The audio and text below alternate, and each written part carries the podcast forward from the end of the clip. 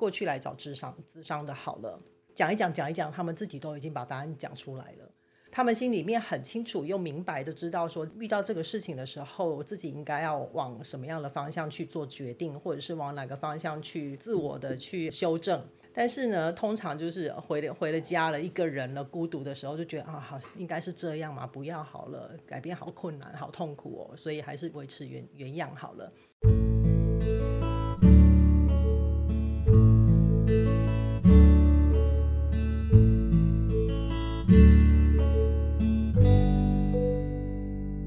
大家好，欢迎来到上方讲堂，我是菲利克斯。今天呢，跟大家聊一个在上班或者跟其他人应对进退的时候呢，可能算蛮实用的主题，叫做心斋。心斋是什么呢？我们之后再慢慢讨论。首先介绍今天来的贵宾，我们请到了 Alan，嗨，大家好，我是 Alan，也请到了 Niki。嗨，大家好，我是 Niki。大家好，先跟大家分享一下心斋这个故事啊。它其实呢是出自《庄子》里面的寓言故事，在第四章叫《人间世》里面的剧情。君王呢暴虐无道，我们的主角颜回，他跟孔子说：“老师，那个我要先离开我们这个学校了，我要去上班的。好，你要去哪里？” 他说：“我要去魏魏国的国君这边去跟他劝告他，叫他不要这么的暴虐无道。”老师就说了：“那你想怎么干？”好，请回想一下，大家自己跟自己的老板应对的时候，你有没有直接说：“老板，你这样做不行的”，直接劝告他好了。孔子就说：“啊，你这样死定了，没救了，然后你一定会被干掉的。”颜回就说：“啊，不然这样子好了，我就呢表面上呢跟大家就是很很顺从他，适当的时候呢，我就引经据典，讲一些古代人的案例、古书的东西来讲他，因为这个时候呢，话就不是我说的哦。”是古人说的哦，这样子劝告他是不是会有用呢？然后孔子跟他说：“你这样子哦，还是不行的。”总而言之呢，诶，我们就先不要全部破梗讲完，让各位读者多一点阅读的乐趣。有有兴趣可以再去翻书。总而言之，就是颜回讲了很多很多招都不行的时候，他就跟老师说：“老师，我不行了，有什么招式呢？麻烦你教一教我。”孔子就说了：“这么好康的东西教你呢，太容易得到了。你先回去斋戒，斋戒完之后回来了，我再教你。”这边颜回就说了：“老师，其实我家里蛮穷的，我不喝酒，不吃肉，已经好几个月了，这样就算斋戒了吧？”孔子就说：“你这个叫做祭祀的斋戒，我跟你说的叫做心斋。”于是颜回就问啊：“请问老师，什么叫心斋？”孔子说：“首先呢。”你自己呢，要把你的精神集中，不要用耳朵来听，你要用心来听。再接着，你不要用心来听，你要用气来听。只有气呢，是以虚来应对万物的，而这个跟道是相合的。这个虚就叫做心斋。再接下来呢，就是又过一段时间了。颜回说：“老师，那我已经回去用你的心斋了。那我现在的境界。”如何如何？请问这样子 OK 吗？然后孔子就说了：“OK，那你接下来呢，就是进入他的生活的世界里面，但是你不要被他的名给震折住了，不要执着于这个你们的名位的关系。他听得进去的时候呢，你再讲；他听不进去的时候，你就不要讲了。”这边就是孔子这边对颜回的这个寓言故事里面想要表达的一部分。那我没有把故事全部说的很透彻，有兴趣的人可以去翻书。我这边参考的书是三明出版社吴仪教授的《庄子内篇解义》，所以这边他的处事呢，就是告诉我们，就说 OK，你就是要把自己放下来，不要坚持自己的想法，不要一直觉得说我是对的，老板你是错的，你要听我的去干掉他，那你这样可能马上被反杀掉。可是他讲的这一套做法，到最后就是说，听得进去的时候，他真的听得进去的时候，你才讲；他听不下去的时候，你就不要去硬讲了，把自己的一切的自我意识、自己的主见都要放下来。现在看可能会有时候觉得很消极了吼，所以呢，我们今天呢就先邀请一下 a l n 老师跟 Niki 老师来分享一下，就是说，当你发现你的主管他可能意见跟你完全不一样。或者说，当像 Alan 老师是占卜师，当你发现说有来找你占卜的人，他们有时候脑袋里面到底装什么东西，你们如何去沟通啦，或者是给他建议呢？请大家可以分享一下你们的经验，谢谢。我们先以这个故事来分享。我觉得，如果南怀瑾曾经讲过一句话：“德不配位，必有灾祸。”我觉得其实孔子在告诉颜回这件事，我们是以这件事情来看，颜回他有很多想法，可按照这个想法去讲的时候，为什么孔子会认为说会出事情？是不是孔子有相关的经验？可是他在讲的时候没有办法去完全传承给他，还是是说孔子在他人生经验当中我没做这件事，可是依照我的评断下来，我发现这件事会出问题，你还是要潜龙，就易经讲潜龙一下，你到时候累积到一定的德行之后，你再去讲会比较好。易经里面有一段话，人生有三忌哈，第一个是德薄而位尊，第二个是自小而谋大，第三个是力小而任重。我自身的德行跟修养没有达到一定的厚度的时候，我承担了比较大的福报，或者我承担比较大的责任的时候，往往这个灾祸会到自己身上。孔子在发现哎颜回这样的时候，他已经预先到这样子了。战国时代不像现在，现在顶多被 fire 掉而已，那个时候会被杀头的。毕竟他的学生，所以我觉得孔子只是在用一些方式告诉他：你先冷静一下，你的学识不够，你很会想，OK 的。可是不好意思，你的观察力、洞察力、决断力、亲和力，包括你这些种种的，你这些分析没有不是人家要的。休息一下，再多练习，再过一段时间，你再把你的想法实践，可能会好一点。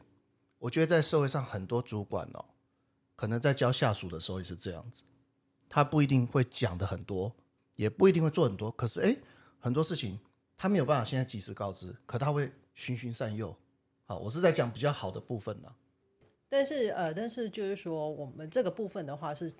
纯属是一个上对下的一个过程嘛。其实，在一般我们在沟通的时候，我们在讲沟通的时候，其实我们在听听话的时候，到底是用自己的想法去听话，还是说用别人的立场去听话？正在说的这个人去听话，我觉得这也是蛮重要的。我会比较趋向于，就是说，以现在这个模式的话，我们去讨论。我们现在在一般的社会上，譬如说我们在交朋友，或者是说在一般的办公室场景里面的话，到底我们应该要怎么去面对这一这一类的呃这一类的状况？另外一个部分的话，就是说，当我们在说话，我们同时是是说话的人，我们同时也是听话的人。你要怎么样去觉察说，你到底这个时候在听别人呃叙述一件事情的时候，有没有把自己的的的立场给放在里面去，呃，侦测出，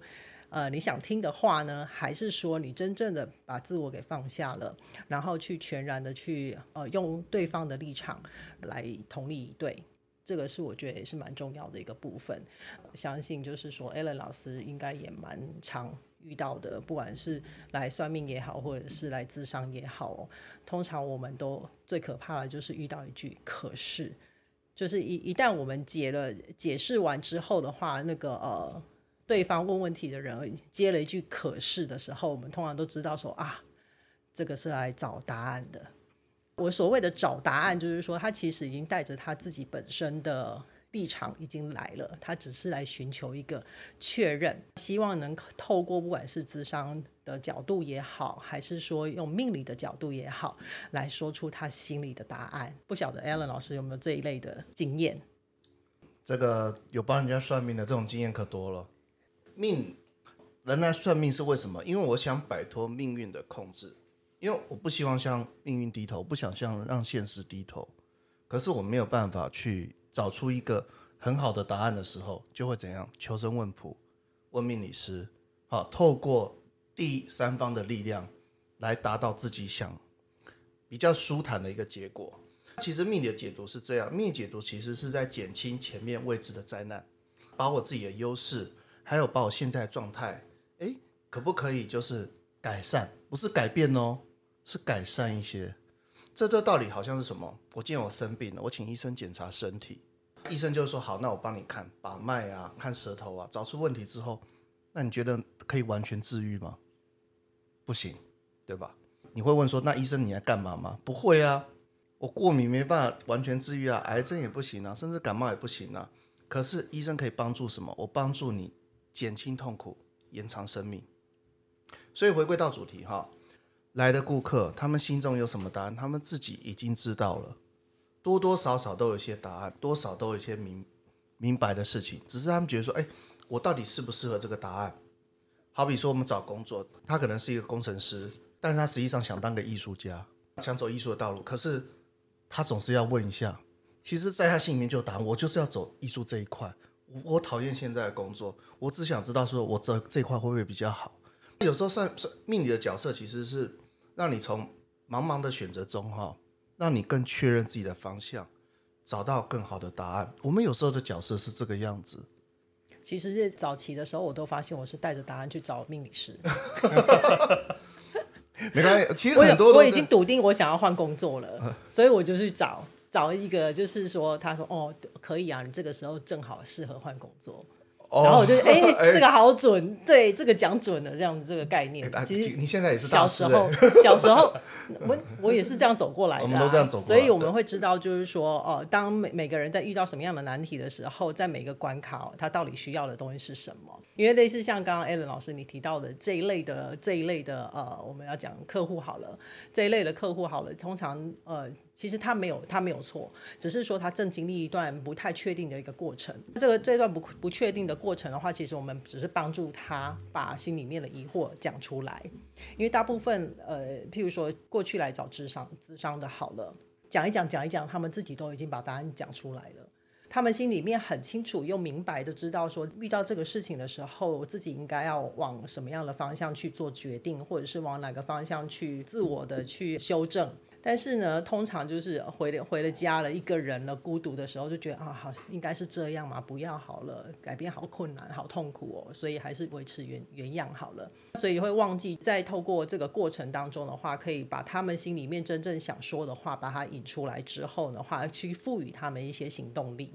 刚刚提到了，有些人来咨商的时候，就有点像是 Alan 老师说的，说来来找了大师算命的时候，跟来找咨商师的咨商的时候，有时候有点像，就是他们内心已经有一个答案的。嗯，刚刚您又提到，我们要帮助他能够厘清，然后给予一些给予一些协助，跟他们有有力，让他们自己有力量可以往前踏，嗯，出那一步嘛。对，可是如果他已经不太知道自己两个选择要踏要踏哪一步，或者说他其实很想缩在舒适圈，不太想往前踏出明确的那一步，我们真的有这个责任，需要帮助他激发起来吗？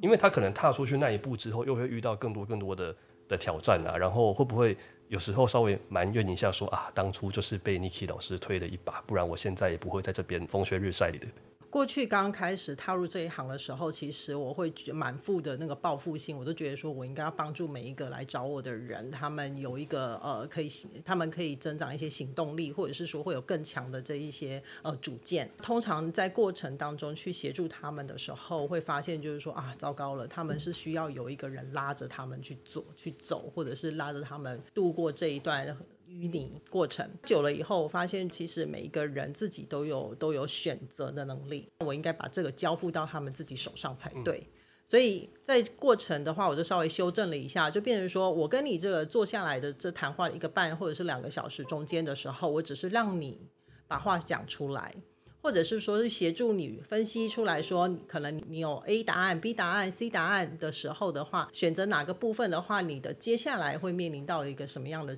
过程？也分享一下我自己的经验。当过程当中你在做这个决定的时候，你在路上会遇到哪一些？你会遇到哪些花花草草啊，还是说哪一些垫脚石啊之类的？这一些都是帮助他把问题厘清，然后把行动具体化。我个人是这样子在想的。了解，我觉得 Niki 老师讲的没有错啊，我我补充一下，因为其实算命意义其实是我透过命盘，我是看出来这个人的人生发展轨道，他的轨迹，因为每个人个性不一样，命盘是跟一辈子的，我们在借我们的自身的经验去建议啊，有时候是指导，把他们自己的优势提高，做出一些事半功倍。好比说他适合当运动家，我们就不要当叫他去当艺术家；他适合天生数理成绩很好，我们就不要强迫他去学语文。学了只是对他是加分，可是把他的自身优势提高，在他的人生当中却是加倍式的成长。像诸葛亮、刘伯温、张良，他们其实都有自知之明哦。他们如果说去争这个皇帝位，你看一生所学就人头落地。简单讲就是识时务者为俊杰啦。他自己了解他自己，他明白生活顺势而为的真谛。简单讲就是他的人生，他知道他自己的人生轨迹，他知道怎么去走，把他的把他所学做加强，这样子。两位老师都有从他们自己的角度提到了一些关于应对啊跟做选择的的经验跟方式。我这边再做一个小小的分享，就是刚刚讲的新斋的故这个寓言故事哦，其实可以大家再去翻那个庄子第七篇，第七篇叫应帝王哦，应帝王里面的倒数第二段，一样是参考吴仪教授的版本，然后直接念白话文啊，不然在这个 podcast 念文言文，大家可能就一时间也不知道我在讲什么。就转台了。他提到说，吼，大家不要被外在的名利，哦，或者被一堆自己的想法、自己的成见所限制住了，让自己的心念畅游于无拘无束的世界。我们运用自己的心，就像是一面镜子一样，对于万物呢，不会有意的去把它送走，也不会有意的去迎接它，而是万物来，我们就反映什么，因应万物的变化。而没有心中丝毫没有自己的私人的情绪跟私人的意念，在这样子的情况下，才能够超越万物，而跟万物呢不会互相伤害。所以这是一个感觉很崇高、很很难以达到的境界。在庄子的这个故事里面，也表达了说，庄子他本人对于人处事的时候的他的一个看法跟建议。